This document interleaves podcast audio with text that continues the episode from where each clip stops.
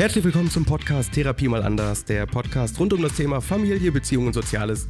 Mein Name ist Chris Fahr, ich bin Familientherapeut aus Greifswald und heute sprechen wir über das Thema Frauenhaus. Zu Gast ist die Steffi Oppermann. Sie arbeitet seit 2012 im Frauenhaus Greifswald und ist staatlich anerkannte Sozialpädagogin und Sozialarbeiterin. Und jetzt geht es los.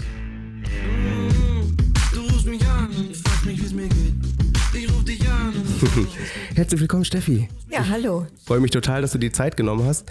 Und wir sprechen heute über ein ganz spannendes Thema. Äh, ein Thema, worüber oftmals ja in der Gesellschaft gar nicht gesprochen wird. Das Thema Frauenhaus. Und ich bin total gespannt, viel von dir heute zu erfahren, was du da in deiner Arbeit machst und was diese Frauen erleben. Ja, ich danke dir für die Einladung und finde es immer wieder wichtig, dieses Thema in die Öffentlichkeit zu bringen, darüber zu sprechen, das Tabuthema einfach zu brechen und ähm, ja, einfach an die Öffentlichkeit damit zu gehen. Ja, das ist ich.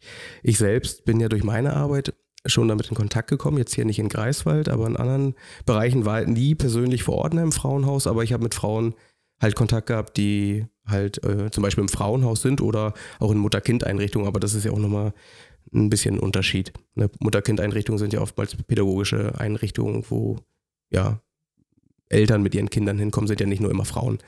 Mhm. So. Ähm, erzähl doch mal, was ist ein Frauenhaus und wozu dient es? Ja, ein Frauenhaus ist dafür da, ist eine anonyme Zufluchtsstätte für Frauen mit oder ohne Kinder, die von häuslicher Gewalt betroffen sind. Und wenn wir von häuslicher Gewalt sprechen, meinen wir damit viele Erscheinungsformen. Viele setzen die körperliche Gewalt immer in den Fokus und stellen sich vor, dass bei uns Frauen auftauchen mit blauen Augen, mit Narben im Gesicht und so weiter und so fort. Aber häusliche Gewalt hat viele Facetten. Es umfasst körperliche, emotionale, soziale, ökonomische Gewalt ähm, zwischen Personen, die in einer nahen Beziehung zueinander stehen. Ja, viele Frauen werden von ihren Männern kontrolliert, isoliert und gedemütigt, beleidigt. Das zählt alles mit darunter. Wann kommen diese Frauen denn auf euch zu? Machen sie das immer alleine? Oder passiert das auch manchmal so, dass sich Familienangehörige melden oder Freunde? Wir haben verschiedene Zugangswege. Also Frauen, es gibt Frauen, die sich auf Eigeninitiative hin bei uns melden. Dann gibt es aber auch die Vermittlung über die Polizei, wenn sie gerufen werden zu einem Einsatz wegen häuslicher Gewalt. Und dann kontaktieren uns oft professionelle Dienste. Darunter fallen dann ähm, psychiatrische Kliniken oder andere Frauenhäuser oder Hausärzte, Anwälte, die dann äh, ihre Klientinnen versuchen zu, zu uns zu vermitteln. Mhm.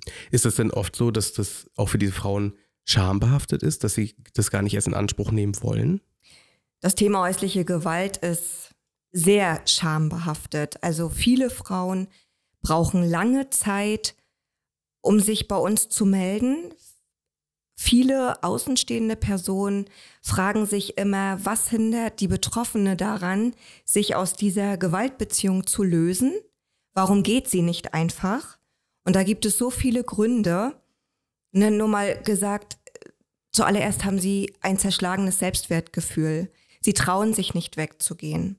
Dann sind dort finanzielle Unsicherheiten. Die Frau denkt, sie steht vor einem sozialen Abstieg, wenn sie sich trennt, weil sie oftmals über ihre Leistungsansprüche gar nicht informiert ist. Dann ist es auch oft der Gedanke, ich möchte mein Kind nicht vom Vater trennen. Oder der Täter droht, damit sich umzubringen. Das hindert die Frau auch daran, wegzugehen. Also, dass sie sich denn schuldig fühlen. Dass sie sich schuldig fühlen, genau. Und oftmals, gerade ähm, bei anderen Kulturen, spielt die Familie eine ganz große Rolle, die Ehre. Hast du ein Beispiel? Ich denke jetzt vor allen Dingen an jesidische Familien. Die Frauen, die jesidischen Frauen, die bei uns in den Frauenhäusern sind, berichten oft davon, ähm, dass sie jetzt, also sobald sie bei uns sind, nicht mehr nur von ihrem gewalttätigen Mann gesucht werden, sondern von der ganzen Familie. Es ist ein Unding in manchen Kulturen, sich zu trennen, dann auch noch die Kinder mitzunehmen. Und die Frauen haben eigentlich niemals Ruhe. Also da entsteht Todesangst. Ja, genau. Mhm. Angst um Leib und Leben. Wie, wie sicher fühlen sich denn die Familien bei euch? Also vielleicht auch erstmal darauf einzugehen, wie anonym sind denn diese Orte, wo diese Frauen unterkommen? Weil ich habe ja selbst bei euch mal auf der Internetseite geschaut, gegoogelt, da steht ja keine Adresse. Ne, das wäre ja auch zu einfach. Genau, das ist der Sinn. Also wir versuchen so gut wie möglich anonym zu bleiben. Greifswald ist jetzt auch nicht die größte Stadt. Und es hat sich natürlich auch schon rum, bei manchen rumgesprochen, wo sich unser Haus befindet. Aber wir freuen uns immer wieder, wenn wir Leute bei uns begrüßen dürfen, die sagen, hier gibt's überhaupt ein Frauenhaus? Hier ist das Frauenhaus? Das wusste ich gar nicht. Also wir sind schon ein sehr äh, sicherer Ort. Und wie gesagt, die Adresse steht nicht im Internet. Uns kann man jederzeit telefonisch erreichen oder per Mail. Ähm, und wir sind auch so gut gelegen, dass, ähm, ja, wir haben eine gute Nachbarschaft. Wir sind sehr, sehr zentral an einer gut befahrenen Straße und unsere Nachbarschaft gibt auch einfach Acht auf uns und meldet sich bei uns, wenn irgendetwas kurios erscheint. Was passiert denn, wenn mal doch ein Mann oder ein gewalttätiger ja, Partner vor der Tür steht? Kommt das vor? Also in den zehn Jahren, wo ich jetzt im Frauenhaus arbeite, ist das noch nie vorgekommen. Und sollte dies der Fall sein, ja, dann können wir auch nur mit Polizei handeln ne, und ähm, versuchen, den Schutz der Frau in dem Moment, in dieser akuten Krise zu gewähren. Ähm, wir konnten dieses Jahr, nee, nicht dieses Jahr, sondern letztes Jahr, ähm, auch unsere Sicherheit ein bisschen mehr noch ausbauen, indem wir eine ähm, Schließanlage bekommen haben, unten mit einer Kamera versehen und Transpondern, ähm, dass man nur mit einem gewissen Code ins Haus kommt und man auch auf jeder Etage unseres Hauses sieht, wer sich gerade vor der Tür befindet. Ja, das ist absolut hilfreich. Ja. Ja. Und gibt es auch den, den Frauen mehr, mehr Sicherheit dadurch? Na, die, die jetzt zu uns kommen, die kennen das nicht anders. Ja. Ja, aber wie toll, dass es das gibt und dass man die Technik auch dafür nutzt. Ähm, ich würde noch mal kurz darauf zurückkommen, äh, welche Frauen bei euch sind, weil die meisten Leute denken ja einfach, äh, es geht um körperliche Gewalt. Und du sagtest ja auch vorhin zum Beispiel ökonomische Gewalt. Ne? Also das betrifft ja halt einfach die Wirtschaftlichkeit, beziehungsweise dass ich mich dann halt ja einfach gar nicht über die Runden bringen kann als Frau, weil ich in Situationen war, wo ich vielleicht von dem Partner wirtschaftlich abhängig bin Mhm. und mich dann aus dem Grund nicht trenne.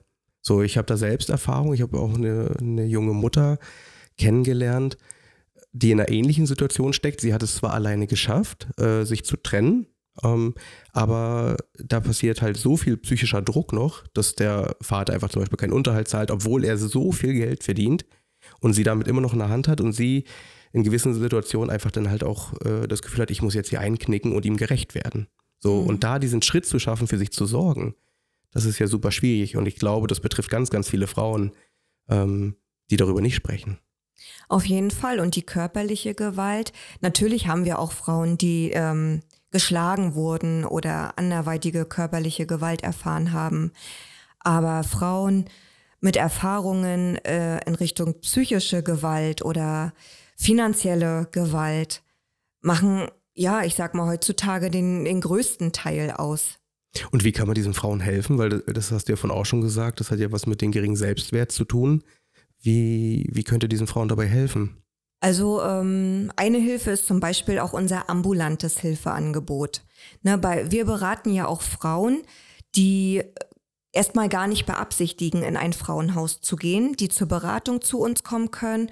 Und da zeigen wir der Frau schon Wege auf, die sie gehen kann, welche Ansprüche sie hat auf Leistungen, wo sie sich noch Hilfe holen kann. Also wir vermitteln weiter und ähm, klären dort eigentlich auf. Und das hilft vielen Frauen schon weiter, um überhaupt mal einen Rundumblick zu bekommen. Wie ist meine Situation und was kann ich machen, ohne gleich in ein Frauenhaus ziehen zu müssen?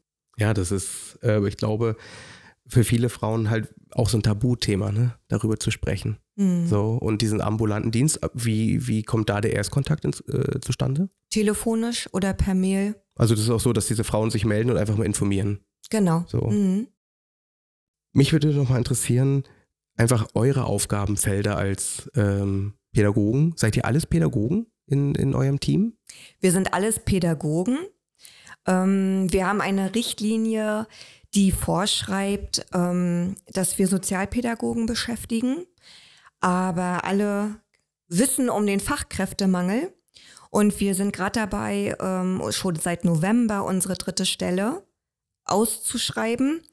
Und ja, wir finden einfach keine Fachkraft, also keine Sozialpädagogin, ähm, die ja wir als geeignet empfinden oder äh, wenn wir sie als geeignet empfinden, die uns dann selber absagt aufgrund von schwierigen Arbeitsbedingungen oder andere Gründe, das äh, wissen wir ja nun auch immer nicht so. Ähm, wir haben aber jetzt noch eine Heilerzieherin bei uns und ähm, ja, weiten jetzt unsere Suche auch auf, aus auf ähm, andere vergleichbare Qualifikationen. Ist es denn immer so, dass im Frauenhaus nur Frauen arbeiten? Oder wäre das auch eine Option, dass ein männlicher Pädagoge dort tätig ist? Für die Frauenarbeit ist das bei uns konzeptionell festgelegt, dass nur Frauen dort als Mitarbeiterin tätig sind. Ja, einfach aus welchem Grund? Aus den Erfahrungen, die sie gemacht haben mit den Männern. Mhm. Ne? Also die Frauen kommen teilweise schwer traumatisiert aufgrund ihren schwierigen Gewalterfahrungen. Einfach, dass da, wenn ein Mann vor Ort wäre, dass das gleich wieder aufploppen könnte. Ja, es Hier könnte eine Retraumatisierung ja, ja. stattfinden. Ne? Absolut verständlich. Mhm. Mir war schon die Antwort bewusst. Ja. Aber äh, in dem Zusammenhang kann ich auch darauf eingehen. Wir haben auch ähm, seit 2020 ähm, eine Erzieherstelle oder Erzieherinnenstelle ausgeschrieben ähm, gehabt und auch ein Erzieher bei uns, war bei uns tätig und das war ein Mann. Mhm. Genau, der ist jetzt nicht mehr bei uns, jetzt haben wir wieder eine Frau, aber als Erzieher ähm, war es für uns vorstellbar, auch ähm, eine männliche Fachkraft einzustellen. Ja. Und wir haben sehr positive Erfahrungen damit gemacht. Also ich glaube, das ist auch einfach äh, total wertvoll, gerade bei der Thematik zu schauen, da sind ja halt auch Kinder. Mhm. So, und männliche äh, Bezugspersonen sind ja unglaublich wichtig. Vielleicht auch genau in dem Fall, wenn der eigene Vater halt nicht so in der Lage war, äh, ja, als Vorbild äh, zu ja, fungieren. Genau. Was sind denn äh, die meisten Probleme bei Frauen, die zu euch kommen? Also ich kann mir gut vorstellen, dass es ja halt auch psychische, psychische Erkrankungen gibt, Suchtproblematiken. Ähm, kannst du da ein bisschen zu erzählen? Ja. Also das macht unsere Arbeit auch besonders herausfordernd und belastend, ähm, weil wir Frauen haben, die neben ihrer Gewaltgeschichte mit ganz vielen anderweitigen Problemen kommen. Wie du schon gesagt hast, ähm, psychische Erkrankungen spielen eine Rolle, Suchtproblematik spielt eine Rolle. Dann ähm, haben wir im letzten Jahr einen Migranten, Migrantinnenanteil von 50 Prozent gehabt. Auch da spielen bestimmte Thematiken eine Rolle, wo wir uns immer wieder selber einarbeiten müssen. Ähm, das ist ja allein schon eine sprachliche Herausforderung.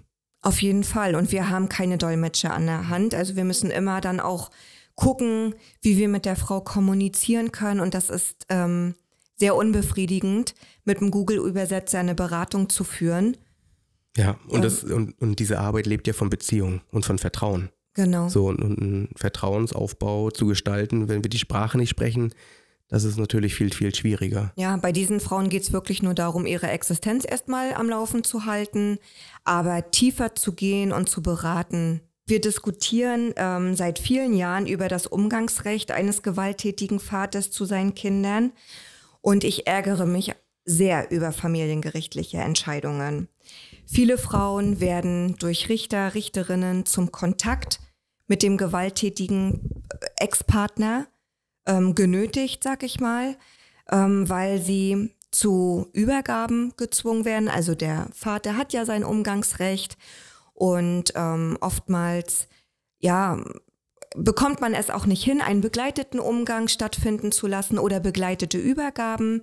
So muss die Frau dem äh, Vater das Kind übergeben ohne jeglichen Schutz. Und das ist eine fatale Entwicklung. Was bräuchte es da? Was denkst du? Also aus persönlicher Sicht? Aus persönlicher Sicht denke ich, dass Richterinnen, Richter noch mehr sensibilisiert werden müssen für die Situation von gewaltbetroffenen Frauen. Ähm, ich wünschte mir, dass wenn wir Fortbildungsangebote oder Fachtage anbieten, dass gerade auch diese Zielgruppe zugegen ist. Ja. Also ich habe selbst Erfahrung gemacht, auch mit Familiengericht, durch meinen alten Job als äh, Familienhelfer. Ähm, da habe ich halt auch viele, viele Entscheidungen erlebt, wo ich dachte, das kann jetzt nicht wahr sein. Aber so ist das Rechtssystem, so wird auch ganz klar argumentiert, so sind nun mal die Gesetze. Ja, ich hatte ein Beispiel, das ist jetzt vielleicht auch der Gegenpol, ähm, dass entschieden worden ist, dass diese Kinder nicht bei der Mutter sein dürfen, aus diversen Gründen. Und diese Kinder in eine Pflegefamilie erstmal kamen, über mehrere Jahre und sich dort halt wohlgefühlt haben, dort zu Hause waren. Und die Mutter dann entschieden hatte, ich möchte jetzt doch wieder meine Kinder haben. Mhm. Vor Gericht gegangen ist und der, das Gericht dann entschieden hat, so, du kriegst die Kinder zurück. Und ein halbes Jahr später sind die Kinder dann wieder rausgegangen. Ja, also da passiert ja auch mit den Kindern unglaublich viel- viele traumatische ja, Geschichten. Genau, und wir Mhm. sehen es ja auch manchmal so ältere Kinder, die sich dann auch äußern können, verweigern den Umgang, werden dazu gezwungen. Ähm, und ähm, ja, wenn man dann immer das Argument hört, der Vater hat ja, hat ja nur die Mutter geschlagen, ne, dann kommt uns eigentlich Das wird so gesagt? oftmals ja. Und da kommt uns das Brechen, weil wir äh, häusliche Gewalt ist eine Kindeswohlgefährdung. Auch wenn die Kinder in Anführungszeichen nur Zeugen der Gewalt sind oder waren.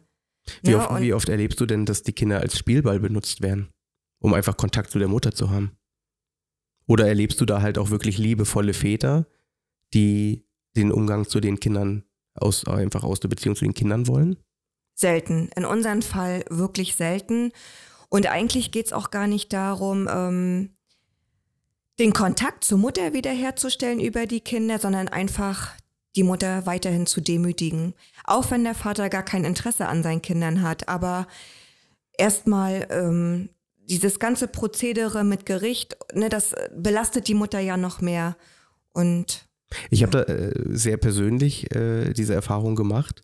Ich, äh, als ich acht Jahre alt war, hat sich meine Mutter getrennt von meinem Vater und ich war damals totales Papakind und wollte immer zu ihm.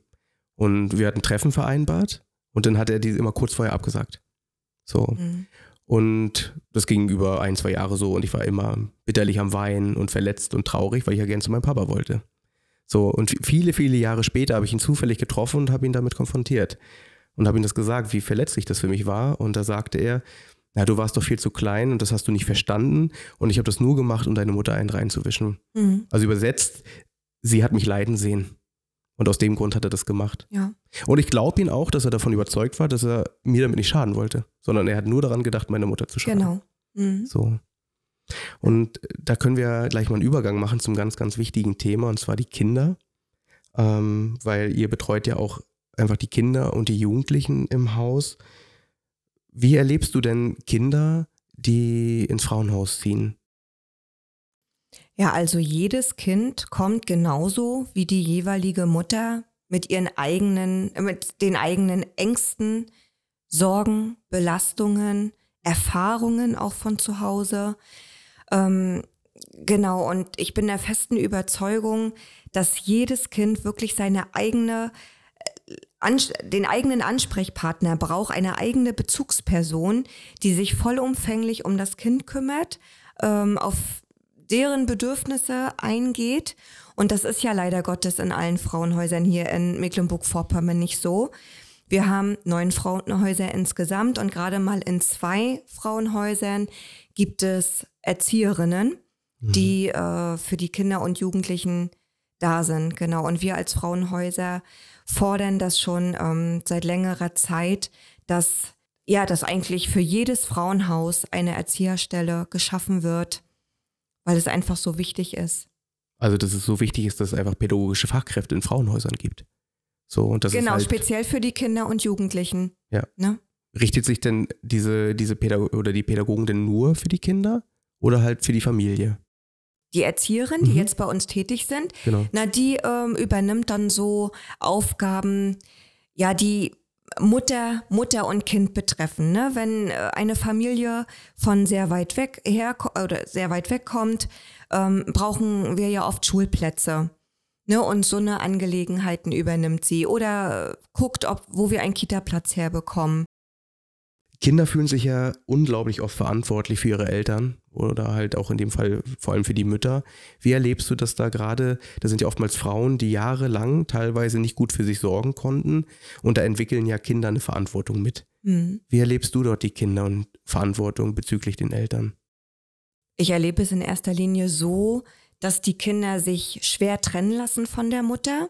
Na, auch wenn wir jetzt ähm, das Angebot haben bei uns, braucht äh, die Erzieherin sehr lange, um dort eine Beziehung aufzubauen und das äh, ja, dass sich das Kind einfach auch von der Mutter zeitweise löst. Also das Kind möchte die Mutter gar nicht außer Acht lassen, merkt eigentlich auch unterschwellig noch die Gefahr, die um sie herum schwebt, ne, und möchte eigentlich ja, Die Mutter beschützen. genau die Mutter beschützen und immer an ihrer Seite sein. Ja.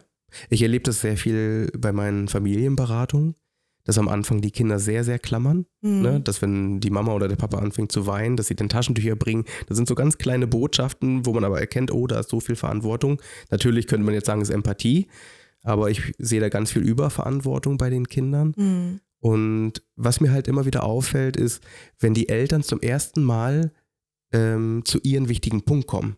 Wenn sie wirklich offen darüber sprechen, dann lösen sich die Kinder. Wenn sie lernen, Verantwortung zu übernehmen, das merken die Kinder. Und dann ziehen sie sich zurück. Das erlebe ich hier in der Praxis ganz, ganz oft. Mhm. Hm. Das ist ein, ja, ein Riesenthema. Und ich finde es unglaublich herausfordernd, weil das ist ja ein jahrelanger Prozess für diese Kinder Ja. die das erlebt haben. So. Und dort die Kinder halt auch gut zu begleiten weiterhin. Das ist ja halt auch die, die, die Herausforderung, beziehungsweise diese Mütter so zu stärken in ihrer, ja, in ihren Selbstwert, dass sie erstmal lernen, für sich gut zu sorgen und dadurch halt auch für ihre Kinder gut da zu sein. Weil das ist das, was ich auch oft erlebe, dass diese Mütter halt viel für ihre Kinder da sein wollen, alles für ihre Kinder machen und sich dabei verlieren und dadurch krank werden. Mhm. Ja. Ja, bei uns ist es jetzt dann aber leider Gottes auch so, dass sie durch diese jahrelange er äh, Gewalterfahrungen ähm, gar nicht mehr auf die Kinder fokussiert sind, dass ihnen auch Erziehungskompetenzen verloren gehen. Ne? Ja. Wie transparent wird denn mit den Kindern umgegangen? Also einmal von Seiten der Mutter aus und äh, von eurer Seite aus. Also wird dort ganz klar mit den Kindern darüber gesprochen, was erlebt wurde? Oder erlebst du das auch noch selbst dort als Tabuthema, dass die Kinder davor geschützt werden?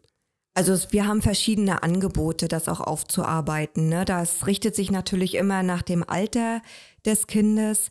Wir haben viele Kinder, die kommen zu uns und sagen erstmal, sie sind in einem Hotel. Und da belassen wir sie auch erstmal, ne, dass das eine Auszeit ist und dass sie sich jetzt schöne Tage machen sollen. Und aber dann, wenn wir merken, dass sie auch Vertrauen zu uns gewonnen haben oder zu unserer Erzieherin, gucken wir einfach, wie weit sind sie von ihrer Entwicklung her auch mit ihnen, auch ihre Erfahrungen aufzuarbeiten. Ne, das kann ja durch unterschiedliche Methoden auch stattfinden. Bei kleineren arbeitet man viel dann mit Bildern. Bei größeren kann man schon Gespräche führen. Mhm. Ja. Also das ist ja auch, da ist ja auch jede Familie beziehungsweise jede Mutter wäre ja auch in guten Händen in eine Familienberatung zum Beispiel zu gehen. Oder eine, Paar, eine Paarberatung in dem Fall, das ist ganz weit entfernt, aber halt auch eine gemeinsame Beratungsform mit den Kindern. Weil Mhm. was dort ja oft passiert ist ja, dass diese Kinder traumatisiert sind und dann wahrscheinlich auch oft zum Kinderpsychologen müssen oder gehen. ja, wir haben sehr auffällige Kinder bei uns. Genau. So. Und da ist es ja so wichtig, dass diese Kinder lernen, äh, dass die Eltern Verantwortung übernehmen und in dem Fall halt die Mutter, dass sie halt lernen, für sich zu sorgen und das, äh, ja, ihr Thema aufzuarbeiten, in Anführungsstrichen. Das ist, Mhm. auch wenn es unglaublich herausfordernd ist und viel Zeit braucht. Erlebst du das, dass ähm, Mütter selbst gewalttätig zu ihren Kindern werden? Also bei uns im Haus ist ja striktes Gewaltverbot, sag ich mal. Ähm, ja, wir merken es natürlich nicht, dass der Mutter jetzt die Hand ausrutscht, aber durch ihre Überforderung, ähm, ja, ist das schon ein gewisser Grad von psychischer Gewalt. In manchen, ne, nicht Ja. alle, aber wo wir dann auch das Jugendamt einschalten und auch um Familienhilfe bitten, ne? Also das ist, es soll ja auch gar nicht ähm, den Anschein erwecken, diese, ich nenne sie jetzt mal diese Frauen als ja, Opfer, die einfach Opfer sind in Mhm. ihrer Familie. Aber es sind ja halt einfach Verhaltensmuster, wenn jahrelang so geprägt wurde, dass Gewalt Thema ist Und viele dieser Frauen haben in ihrer Kindheit schon Gewalt erlebt. Mhm. So, dass es halt auch leider selbstverständlich ist, dass sie äh, an ihren eigenen Kindern anwenden. So, selbst ich habe ja ganz viele Familien, Paarberatung, Einzelberatung, wo dann später herauskommt, ja, ich schlag auch mal zu oder ich schrei an oder so. Aber ich habe dann nie gelernt, Verantwortung für das Handeln zu übernehmen. So, und ich glaube, das ist so wichtig, dass dort halt auch die Kinder begleitet werden in dem Punkt, dass da jemand mal steht und sagt, ey, ich sehe dich und wir schützen dich davor. Genau so. So, und jetzt kann ich mir vorstellen, dass euch, euch das auch ins Dilemma bringt, weil ihr seid ja gleichzeitig für diese Frauen da.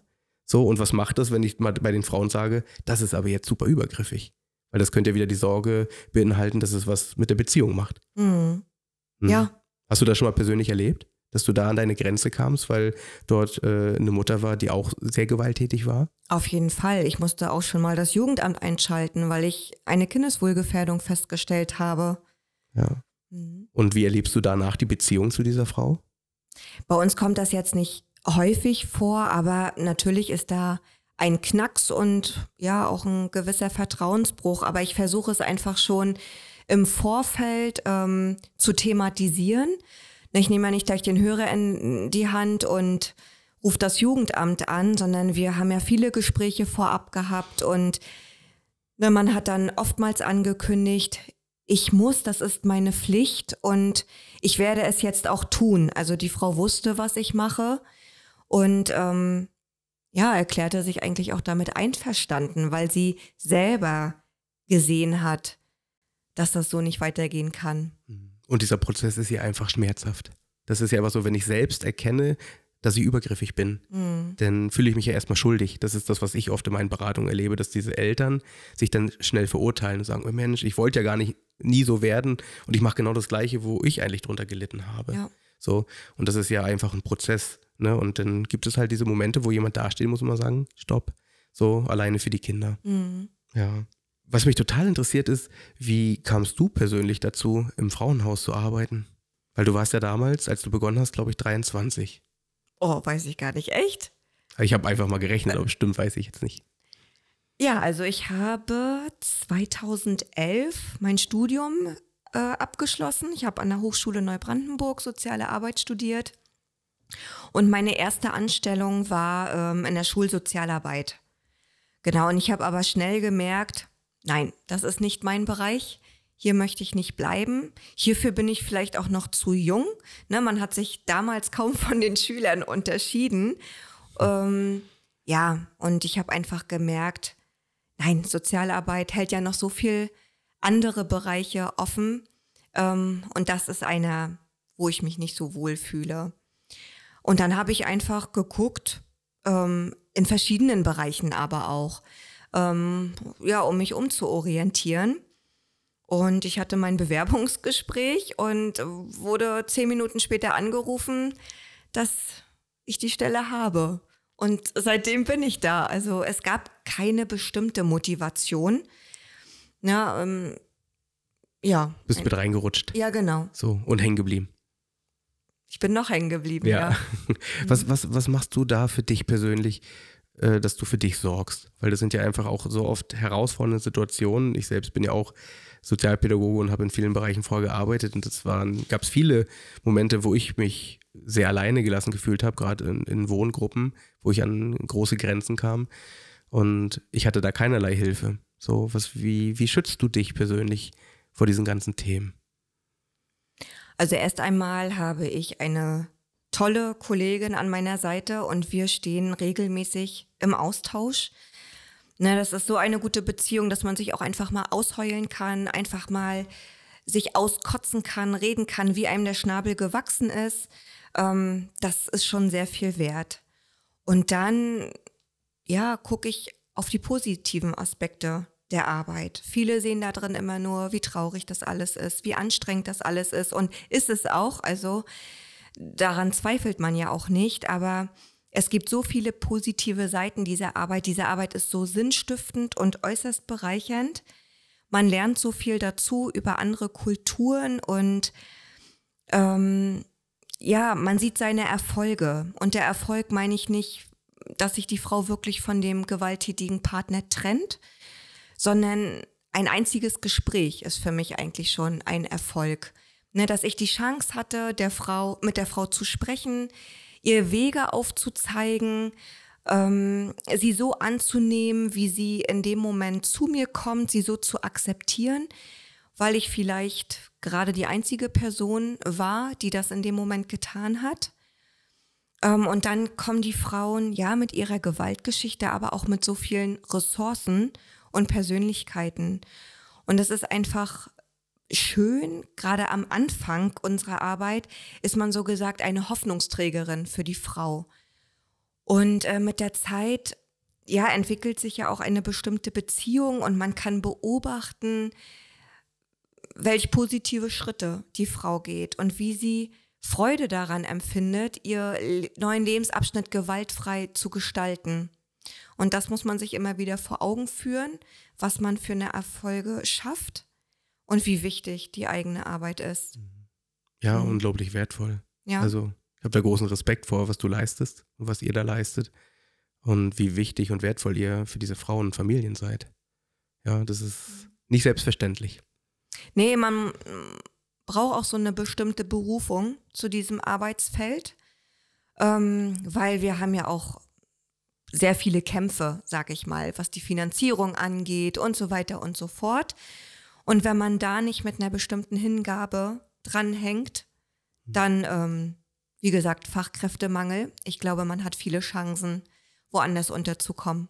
Ja, gerade jetzt und heutzutage ist Genau. es einfach, dass die Fluktuation ja enorm ist. Ja, So und viele Arbeitgeber an ihre Grenzen kommen und ja, aber ich finde es halt auch einen ganz wichtigen Punkt. Also, oder es ist ist einfach auch an eine Zeit angekommen, dass Arbeitgeber sich halt auch Gedanken machen müssen, wie können wir ja attraktiver werden als Arbeitgeber und wie können wir besser für unsere Leute sorgen. Ne, das fängt jetzt schon beim Thema Supervision an, dass ganz viele pädagogische Einrichtungen das überhaupt gar nicht kennen oder machen. Also in Wohngruppen ist es schon Standard geworden, aber in Kitas, in Schulen ist es überhaupt nicht selbstverständlich und das finde ich total schwierig oder in Pflegeberufen. Also wenn wir irgendwie in Kliniken Aufträge bekommen, dann ist es in der Regel das erste Mal, dass diese Leute Supervision haben. So, und Leute, die in 20, 30 Jahre da schon arbeiten, mit denen arbeitet man eine Supervision. ja. Ja, das ist immer ganz spannend, weil sie sehen ja gar nicht den Sinn darin. Ja. Mhm. Also das Angebot haben wir auch. Ne, Wir haben jetzt so in den letzten Jahren zweimal im Jahr eine Supervision gehabt.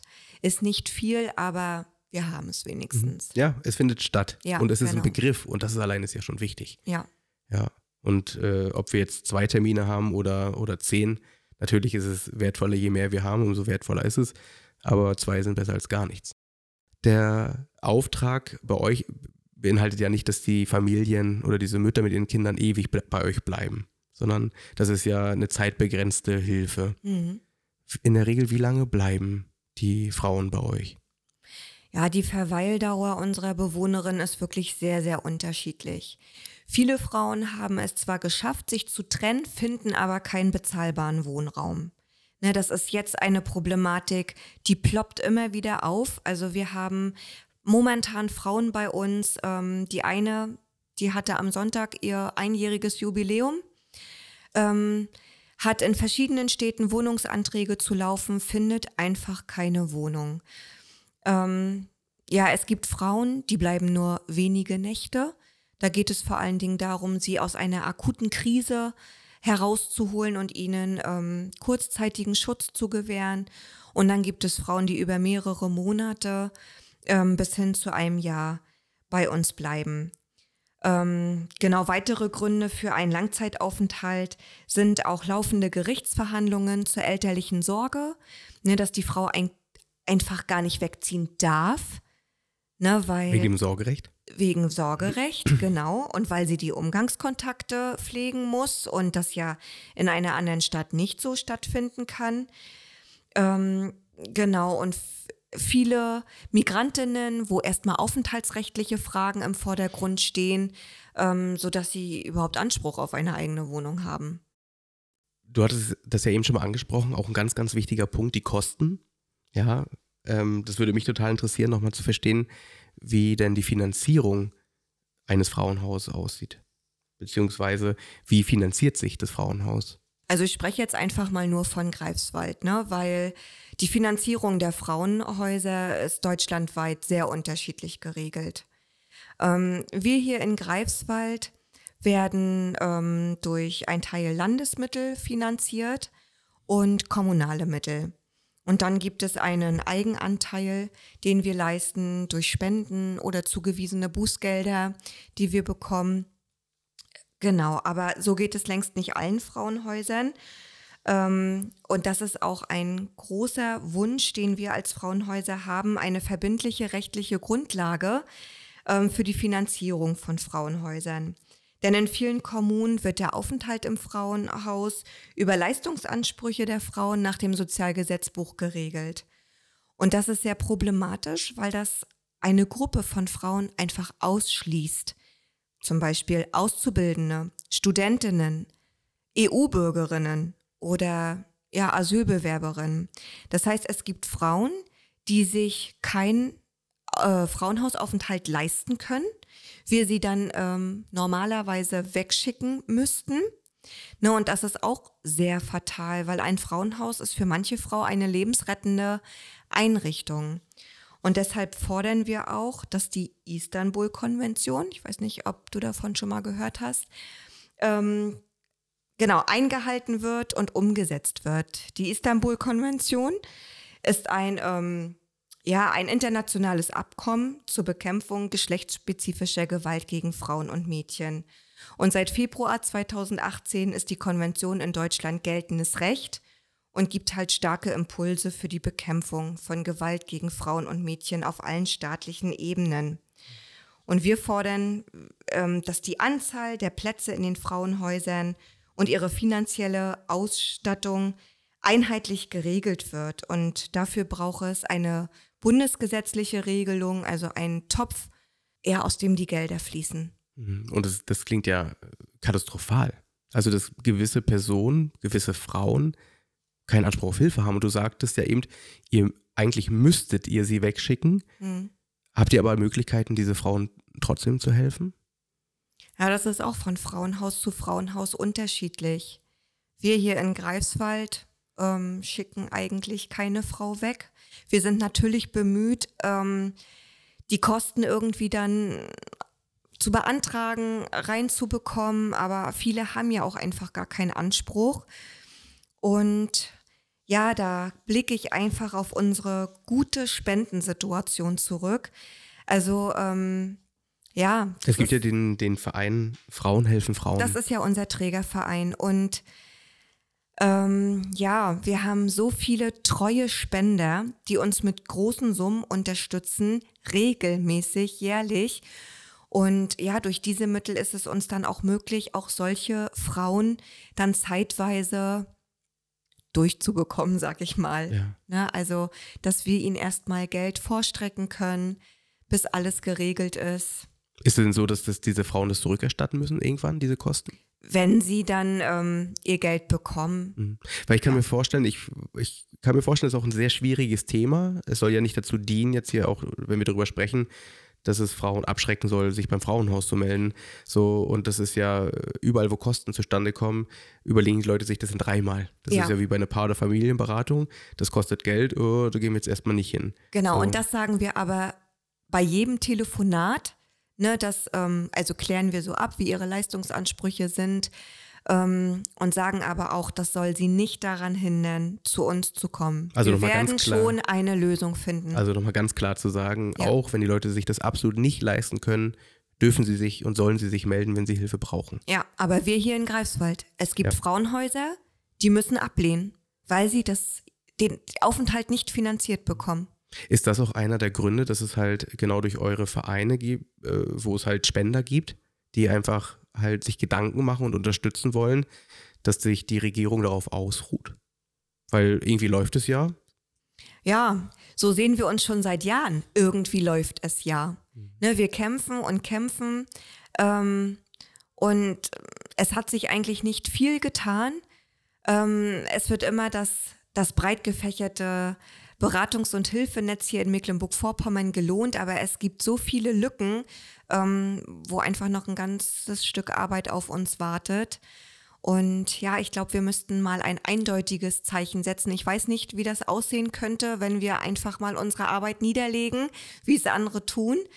Ähm, ja, um zu zeigen, so geht es hm. nicht mehr weiter. Und das ist ja allgemein ein großes Thema im, im Sozialwesen. Genau. Das ist ja genau, und ich persönlich bin da der Meinung, dass es einfach ein krankes System ist, ein sehr, sehr ungesundes System. Ich erlebe ganz viele im pädagogischen und sozialen Bereich, in Pflegeeinrichtungen, in Kliniken, wo alle, fast alle in Team überfordert sind, an ihre Grenzen kommen, am Abkotzen sind, aber nicht in der Lage sind, was zu ändern, sondern aushalten. Ne, das ist ja auch so, sie haben sich in ihrer Rolle gefunden und ähm, sind da drin alleine. So, und da, da kommen auch oft diese, die Sätze, ja, wir könnten ja mal streiken. Aber es macht keiner. Mhm. Weil sie sich wieder verantwortlich fühlen. Weil sie sich dann selbst sagen, ja, die Kinder und die äh, Patienten, die können ja nichts dafür. Und dann übernehmen sie Verantwortung. Und Ja. genau aus dem Grund ändert sich nichts. Und das ist das große, große Problem. Wie können denn Leute helfen? Wie können Leute unterstützen beim Thema Frauenhaus? Oh, wir haben schon ganz viele Unterstützer. Also das muss ich auch, da muss ich mich jetzt hier auch mal öffentlich bedanken. Na, wie gesagt, ähm, die großen Spender, ähm, das sind verschiedene Firmen, die uns immer wieder berücksichtigen, Privatpersonen, wo wir dann Geld bekommen. Dann gibt es aber auch wirklich ganz, ganz zahlreiche Anfragen, einfach mit der allgemeinen äh, Frage, was braucht ihr? Braucht ihr Spielzeug? Braucht ihr Kinderkleidung? Braucht ihr Bettwäsche? Wir wollen gerade eine Spendenaktion ähm, initiieren. Äh, wofür können wir aufrufen? Was benötigt ihr? Also da gibt es wirklich von allen Seiten ähm, sehr, sehr schöne Angebote. Und ähm, ja, was wir jetzt auch in unserem Haus haben, wir haben zwei Friseurinnen, ähm, die sich bereit erklärt haben, in unser Haus zu kommen und den Frauen kostenlos einmal im Monat die Haare zu schneiden. Wir wissen alle, wie teuer ein Friseur ist. Das können unsere Frauen sich nicht leisten. Und das hilft und das gibt den Frauen ja auch wieder Selbstgefühl.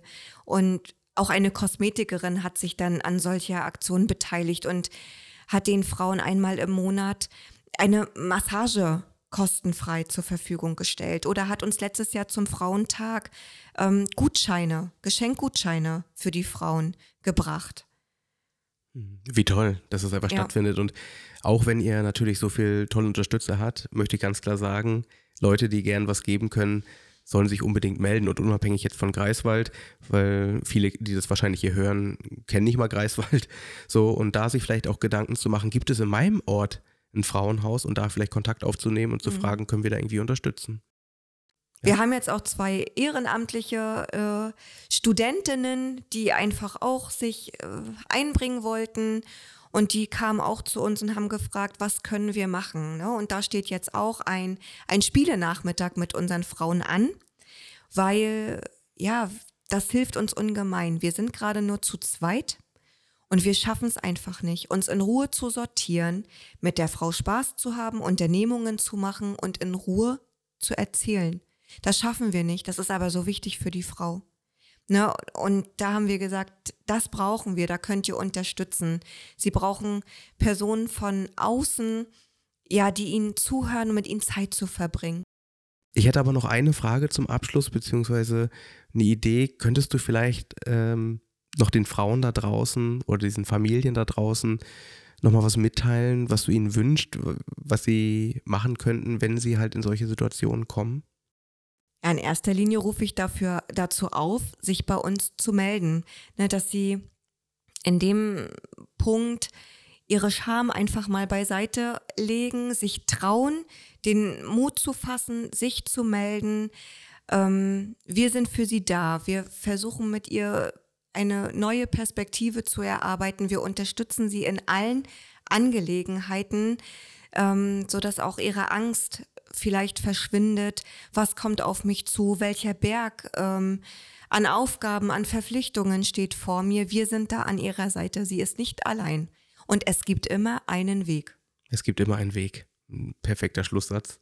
Vielen Dank, liebe Steffi, für deine Zeit. Ich finde es total spannend, mit dir über dieses Thema zu sprechen und ich bin mir sicher, dass es auch vielen, vielen Frauen und Familien helfen wird, wenn sie das hier hören, einfach diesen ersten Schritt zu gehen, zu sagen, jetzt bin ich bereit, mir Hilfe zu holen. Und wie du es ihm sagtest, ich bin nicht alleine, es gibt jemanden, der mir helfen kann und helfen wird, aber ich muss mich halt melden.